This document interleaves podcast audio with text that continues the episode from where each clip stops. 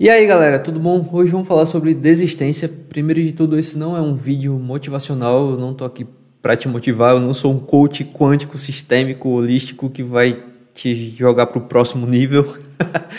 eu não sou um padre nem um pastor, logo eu não vou te tirar da depressão.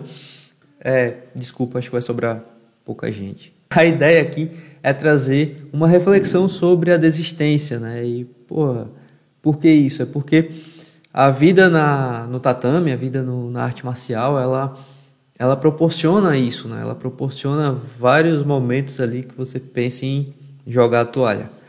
Então, a primeira coisa que a gente tem que trazer aqui é a diferença entre fracasso e desistência. Né? Ah, na desistência, a gente tem uma ação, a gente tem uma volição, né? A gente tem uma vontade de dar o ponto final ali, de dar o basta, né? Ou seja, quando eu tô levando uma pressão ali no, do meu parceiro no treino, o cara tá me pegando no estrangulamento, eu bato, né? Dou três tapinhas ali e aí termina com aquela história ali, termina com aquela conversa. Já o fracasso não. O fracasso ele tá mais, aí tem mais a ver com a quebra, né? Tem mais a ver com a interrupção, com o apagar das luzes instantaneamente. Ou seja, o nocaute, né? o KO. Às vezes a gente está ali lutando e entra uma mão no queixo, puf, acabou. Então, o fracasso tem mais a ver com isso. É bom a gente ter essas duas coisas em mente para poder falar a palavra certa, né? Para poder é, continuar com, com o vídeo de uma maneira na, na mesma linha de, de pensamento. Então, outra coisa que eu quero trazer aqui é aquela famosa frase que os vencedores nunca desistem. Será que é verdade mesmo? Será que os vencedores nunca desistem? Porque para o cara vencer, para ele conseguir trilhar um caminho até chegar na vitória, qualquer que seja ela, ele precisa abrir mão de outras coisas, ele precisa desistir de outras coisas. Então os vencedores desistem sim. Eles só não desistem daquilo que eles estão trilhando, eles só não desistem daquele caminho que eles estão. E é justamente sobre esse caminho que eu quero falar. Que o Seth Godin ele traz três, três tipos de, de caminho, né? Eles falam muito sobre a nossa jornada. A gente precisa se perceber enquanto caminhante, né? A gente precisa olhar o que que a gente está fazendo, qual a nossa intenção com o que, que a gente está fazendo, para poder se situar. O primeiro caminho que ele traz é o beco sem saída. O beco sem saída é aquela situação onde a gente está trilhando um caminho, está num trabalho, por exemplo, ou está treinando mesmo, e a gente está sempre ali no mais ou menos. Né? A gente está sempre no mais ou menos, a gente não se esforça demais, não, não tem resultados bons demais, nem ruins demais. Né? Às vezes um professor que está ali dando aquela aulinha e vai passando tempo e termina ficando monótono, mas é o que ele tem. O, o cara que treina e compete no estadual e fica ali competindo também, nem, nem muita coisa, nem fede nem cheira, né? E vai chegar, vai terminar se aposentando lá na frente, vai terminar parando, porque parou mesmo e ele investiu energia ali na, nas coisas dele e não teve expressão, não, não foi um, um campeão, não foi, né? E aí as coisas terminam, acontece ponto final e ele encerra aquele, esse caminho, essa atividade. O outro ponto que o Seth Godin traz é o abismo. Né? O cara, vamos de novo para o treino, o cara está indo bem ali, está competindo, tá mas ele não se preocupa muito com, com saúde, por exemplo. É o cara que toma anabolizante pra caramba, que toma suplemento pra caramba, não tem acompanhamento nem nada, ele vai, vai, vai, vai, vai. Quando ele tá num ponto legal da carreira dele, ele tem uma lesão, ou ele tem um problema, sei lá, no fígado, ou ele tem um, uma, sei lá, algum problema de saúde forte e ele, pum, cai. Ou, por exemplo, um atleta de elite que de repente quebra quebra canela, né, como tem acontecido aí no MMA. O cara quebrou lá a tíbia, vai passar aí um ano, um ano e meio sem, sem treinar, sem, sem competir. É, e também a gente pode trazer no trabalho, né? Para a vida no trabalho. Às vezes você se esforça pra caramba é, numa empresa, no, no trabalho, e vai dando sangue, vai dando sangue, e não percebe o, não percebe o ambiente, né? Não percebe o ambiente, não percebe as coisas que estão acontecendo ao redor, não estuda, fica por fora do, do mercado de trabalho, apenas focando ali naquele ponto e aí te demitem, ou seja, o abismo. Você estava indo bem, pum, caiu. Né? E aí você vai ter que iniciar outra, outra jornada. Entenda, todos esses pontos é necessário a consciência né, de onde a gente está. Como eu falei, a gente precisa saber identificar essa, essas possibilidades e identificar onde a gente está. O terceiro ponto é a, o, o, mergulho. No mergulho, a gente tem uma subida, uma subida, a gente começa a fazer uma coisa, começa a ter um, re, um resultado bom, só que quando a gente chega num, num, num, patamar legal, que é o patamar da gente mudar de nível, né? a gente ir para o próximo nível, a gente começa a ter uma queda no rendimento, queda nos resultados as coisas boas que a gente alcançou, a gente já não alcança mais, porque a gente já mudou de nível, a gente está meio que no, num umbral, a gente está meio que no, na sombra ali, a gente não sabe muito bem qual é o ambiente que a gente está e começa a fazer coisas meio que na tentativa e erro, e aí vai começando a, a cair, né? vai caindo, caindo, caindo, e aí começa uma subida depois, para quem persistir, começa uma subida e nessa subida, essa subida é lenta, porém ela é muito gradual. Ela é bem gradual, diagonal para cima. Ou seja, eu já subi, eu já alcancei um determinado patamar né, de, de experiência e tal, mas aí eu não consigo ir para o próximo nível. Então começo a cair rendimento. Começa a cair rendimento e depois com o aprendizado que eu tive, eu não desisto, né? E com esse aprendizado, eu vou somando as experiências e vou avaliando me melhor o terreno e consigo ter resultados graduais, gradativos, né, devagarzinho e sempre. Exemplo disso aí, cara, pode ser até aqui esse canal, né? A gente começou de uma maneira bem amadora, bem experiência, ainda é um pouco amador, mas é, é de propósito.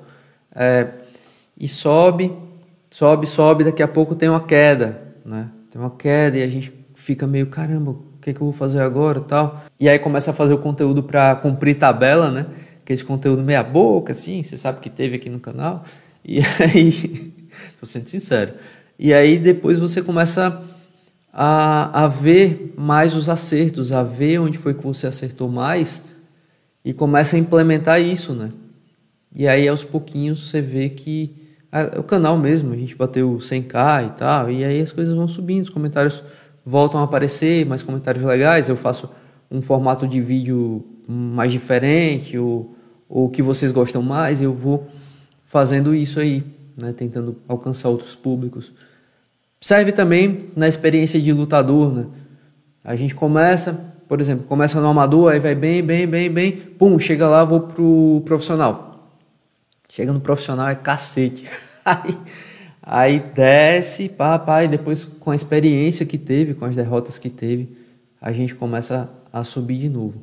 Eu achei isso bem, bem interessante, cara, porque esses, esses três pontos, primeiro que eles refletem um pouco do, da, da minha jornada, né? A gente para, pô, para, lê o livro, para e pensa, né? É, mas é porque tem muita gente que desiste sem nem mesmo pensar porque que está desistindo, né? E, e aí a gente pesquisa no YouTube, vai, sei lá, às vezes o cara quer uma força, né? Quer, quer uma mensagem legal. E aí tem aqueles vídeos motivacionais que vão deixar você lá em cima e tal.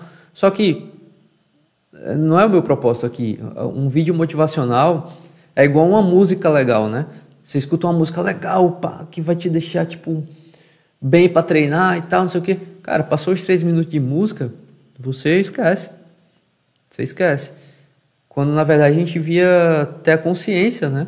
A consciência do que, que a gente quer, é, de qual é a real necessidade que a gente tem, para poder daí tirar a motivação que a gente tem que ter para poder fazer as coisas, para poder traçar os nossos objetivos, para poder ir em frente.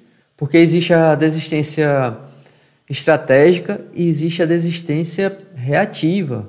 A desistência estratégica é quando eu avalio a minha quantidade de recursos, né? a minha quantidade de energia, o quanto que eu quero colocar a minha energia naquela atividade, naquele empreendimento, naquele negócio, naquele trabalho. Todo mundo tem 24 horas no dia, 30 dias por semana, por, por mês, é, 365 dias por ano. Então, se eu me dedico, sei lá, 12 horas do meu dia para uma coisa, porra, vai sobrar, vai, vai faltar, vai faltar tempo para eu me dedicar em outros aspectos da minha vida, não é não? Então, a desistência estratégica é isso, ó. Ah, sei lá, eu tenho eu tenho a quantidade X de dinheiro para investir nesse negócio.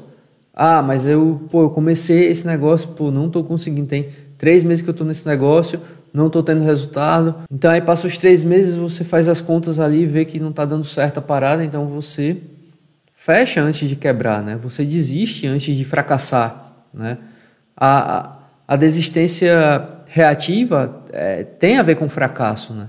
Quando você reage, quando você tem aquela sensação de pânico, pô, não vai dar, as contas não vão dar, já estou devendo, já estou no especial, tirei empréstimo, estou pagando empréstimo, não vou conseguir tirar outro, e aí você, pum, quebra. Você, você teve essa reação de finalizar ali o teu negócio, mas foi um fracasso, né? Então a gente tem que saber se situar para não cair no fracasso. Né? É, é, um tabu muito grande, é um mito muito grande que tem em cima da desistência. Então esse vídeo não é um review do livro, não é isso, a gente não está limitado somente ao que o livro fala, né? a gente reflete em cima. E eu quero deixar aqui duas, duas citações, duas frases muito importantes que são: a primeira é, o custo de investir sua vida em algo que não vai melhorar é alto demais o custo de investir a sua vida em algo que não vai melhorar é alto demais. Ou seja, antes de investir, antes de pegar o teu tempo, a tua energia, os teus recursos e decidir a, pela, por uma empreitada, decidir por, uma, por um empreendimento, você tem que parar, planejar, né, velho? Você tem que parar e olhar, será que vale a pena, né? O que, que eu vou gastar aqui? Qual é o custo de entrar nisso, né? É viável, é, vamos trazer para nossa realidade de, de, academia, é viável entrar numa academia que, que seja, sei lá, uma hora distante da minha casa? Eu vou gastar uma hora para ir, uma hora para voltar. Eu tenho tempo para esse deslocamento, mais as duas horas que eu vou passar lá dentro, sei lá, uma hora e meia, duas horas. Eu tenho quatro horas por dia, todos os dias para isso. São coisas que a gente tem que pensar antes de, de começar, né? Ah, eu quero abrir um negócio. Ah, o aluguel lá é R$ 1.500. Ah, mas se eu tiver 10 alunos por mês, eu vou ter R$ 1.500. Pô, mas será que você vai trabalhar só para ter 10 alunos? Será que você vai trabalhar só para pagar o aluguel? Né? Plano de negócio, planejamento estratégico, tudo isso você tem que ter em mente antes de começar um empreendimento. A outra frase, o sofrimento a curto prazo tem mais impacto na vida das pessoas que os benefícios a longo prazo. As pessoas estão muito acostumadas a, a querer ter, a querer ganhar rápido, né? E a curva, essa curva que eu descrevi, a curva do, do mergulho, né, do, do, do livro, é, fala, fala muito disso. Você até pode ter um ganho rápido, né? Mas provavelmente depois você vai, vai ter um declínio. Você está realmente pensando além, você está realmente pensando é, em quanto que você vai ter de benefício, em quanto que você vai ganhar em dois anos, em dez anos. Né? Aí eu tiro por mim aqui. Muitas vezes eu. Muitas vezes não. Uma vez eu pensei em desistir aqui no canal. Até postei vídeo né, aqui sobre isso. Mas as coisas meio que se repetem na vida da gente. Teve uma época também que eu pensei em desistir do, do Muay Thai quando eu sofri meu terceiro nocaute, foram três derrotas seguidas. É, também já fiz vídeo sobre isso. E aí a minha esposa falou assim: não, você não chegou até aqui só para chegar até aqui. E esse é um pensamento muito importante, né? Você não chegar até aí simplesmente para chegar até aí. Toda a energia que a gente gasta numa coisa que a gente investe, ela no futuro ela ela tem um retorno, porque você já começou, você já está ali andando, você já está ali caminhando, você já sabe como é que é, né? É diferente de se acomodar, né, galera? Estou falando, a gente não falou em momento algum aqui em se acomodar. É sempre procurar um, uma melhora, né? Sempre procurar uma melhoria naquilo que a gente está fazendo, porque senão a gente não vai ter resultado bom nunca. Não adianta ser hipócrita e falar, ah, tá bom, vou continuar do jeito que tá. Não é isso. Esse aí é o beco sem saída. Então eu espero que vocês tenham gostado. Foi uma pequena reflexão que eu quis trazer aqui. Às vezes a gente está lendo uma coisa e, e, e aí vê essas analogias com, com o tatame, né? Faz essas pequenas reflexões e traz a mensagem aqui, traz a visão aqui, porque de repente ajuda você a, a até fazer o paralelo mesmo, até fazer esses paralelos do tatame, né? da, da academia, da competição com a vida, né? Que é uma coisa que eu vejo que está eh, meio apagada, né? Sendo que, que eu acredito que tatame é, é uma escola da vida.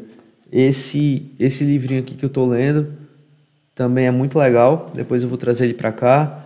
Eu estou buscando, ó, isso aqui é do Jigoro Kano, do criador do judô. Depois eu vou trazendo para cá devagarzinho esses livros, fazendo é, essas reflexões sem pressa. E, e deixa aí nos comentários né, o que, que você achou, se você gosta de vídeo assim, se está valendo, se está sendo é, chato, sei lá. Mas a ideia é ajudar, a ideia é trazer uma mensagem positiva aqui para geral. Beleza? Nós!